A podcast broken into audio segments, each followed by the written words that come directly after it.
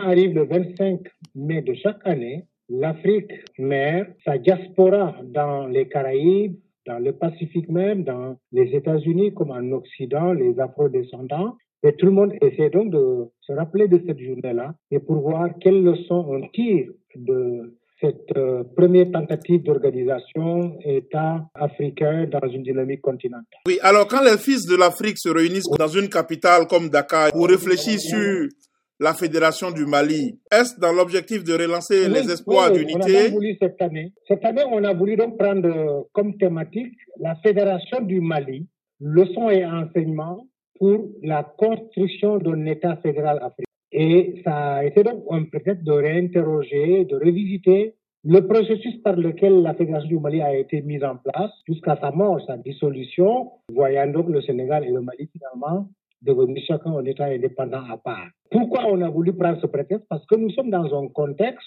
dès l'instant que les États balkanisés ne peuvent pas à eux seuls aujourd'hui assurer la sécurité, la paix, l'autosuffisance alimentaire ou la sécurité alimentaire à leur peuple, n'est-il pas temps de rediscuter, de revisiter toutes les tentatives d'union fédérale ou confédérale pour savoir quelles ont été les causes qui ont fait que ni la Fédération du Mali, ni la Sénégambie, ni la Fédération du Cameroun, finalement, qui est resté en État à deux langues, avec toutes les difficultés et les problèmes que vous savez, même la Fédération de l'Éthiopie, n'ont pas réussi, toutes ces fédérations n'ont pas réussi à se mettre dans un État stable.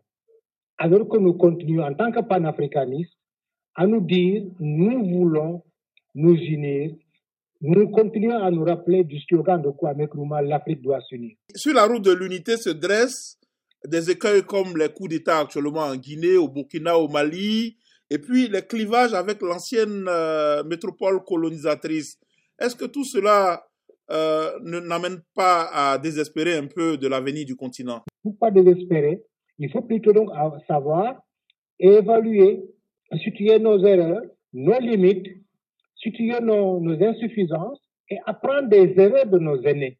Il faut donc évaluer la gouvernance, changer le modèle de gouvernance et voir maintenant comment exploiter toutes nos potentialités, les ressources à la fois minières, économiques, démographiques, humaines et tout ça, et arriver donc, pourquoi pas, à avoir un mécanisme qui nous permette de dépasser la balkanisation de nos États, parce que les États balkanisés, aucun d'eux ne peut assurer à des populations ni la sécurité, ni la souveraineté, ni la santé, ni le développement durable.